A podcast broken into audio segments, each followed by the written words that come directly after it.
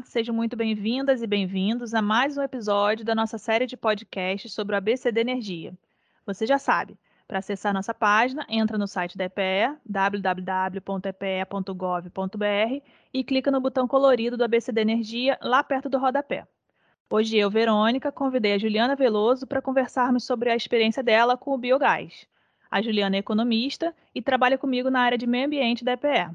Ju, conta pra gente por que você se interessou por esse assunto.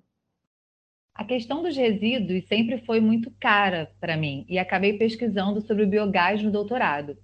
Eu me interesso muito também por pesquisar sobre economia circular, que pensa a economia de forma diferente de como temos seguido na nossa sociedade, que adota a economia linear, extrair, produzir, consumir e descartar. A economia circular busca alternativas que promovam a regeneração do que extraímos da natureza e promove o fim da lógica de resíduos, construindo a lógica de que tudo é recurso. Você utiliza resíduos para reiniciar o processo produtivo, fechando assim o ciclo. Eu achei o biogás perfeito nessa lógica. Como ele é produzido a partir de resíduos agrícolas, esgoto, resíduos sólidos urbanos, está em linha com uma lógica circular e ainda por cima é muito versátil. Podemos gerar biogás a partir de diferentes substratos e usá-lo para gerar energia térmica, elétrica e ainda pode ser um combustível alternativo ao gás natural.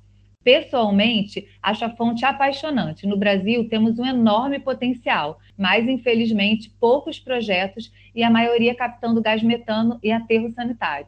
Já percebi que você é realmente apaixonada pelo biogás. Ah, sou mesmo. Nós precisamos enxergar o biogás como uma solução ambiental e energética por utilizar para gerar energia os resíduos que seriam erroneamente descartados. No interior do país, por exemplo, onde a rede de gasodutos não chega, é uma ótima solução como combustível veicular. Como o nosso país tem um setor agropecuário forte, temos diversos tipos de resíduos que poderiam ser utilizados nas diferentes regiões do país para gerar biogás. Além disso, se colocássemos a Política Nacional de Resíduos Sólidos, instituída em 2010, efetivamente em prática, não deveríamos estar aterrando resíduos nos aterros, apenas rejeitos.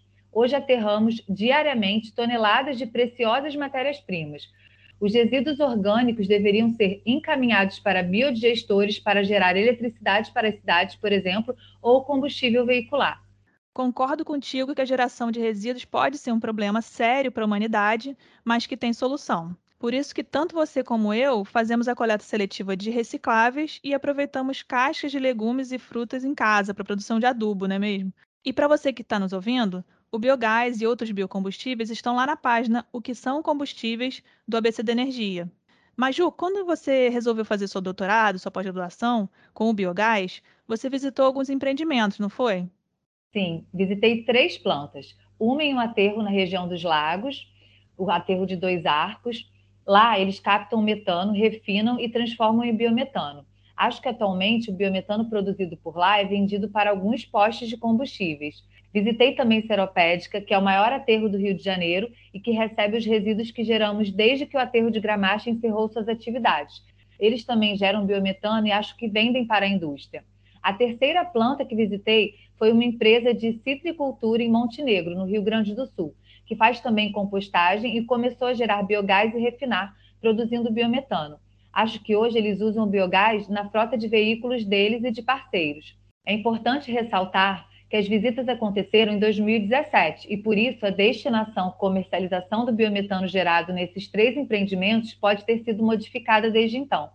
Nossa, Ju, muito interessante você ter ido nesses locais e visto como eles fazem o processo. Outra aplicação do biometano é como combustível de ônibus. Na nossa página EPE Interativa, você encontra o link para uma ferramenta que permite avaliar a viabilidade dos ônibus a biometano nas frotas municipais. Essa ferramenta é desenvolvida pela EPE.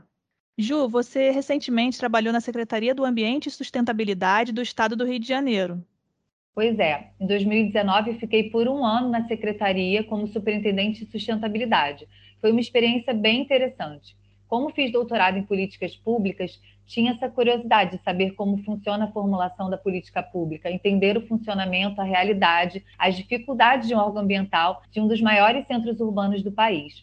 Me trouxe bastante aprendizado e foi relevante na volta ao meu trabalho na EPE. Mesmo estando de volta à EPE desde março de 2020, ainda participo de um grupo de discussão sobre reuso de água e biogás, que já conseguiu uma conquista muito importante, o decreto número 47.403, de 15 de dezembro de 2020, que instituiu a política estadual de reuso da água para fins não potáveis no estado do Rio de Janeiro. Sobre o biogás, o grupo está tentando incentivar que as estações de tratamento de efluentes do estado usem seus resíduos para geração de gás, nos encontramos mensalmente para discutir essas questões e são temas muito relevantes para a sociedade. Muito importantes essas iniciativas de diálogo para buscar soluções para os problemas da cidade.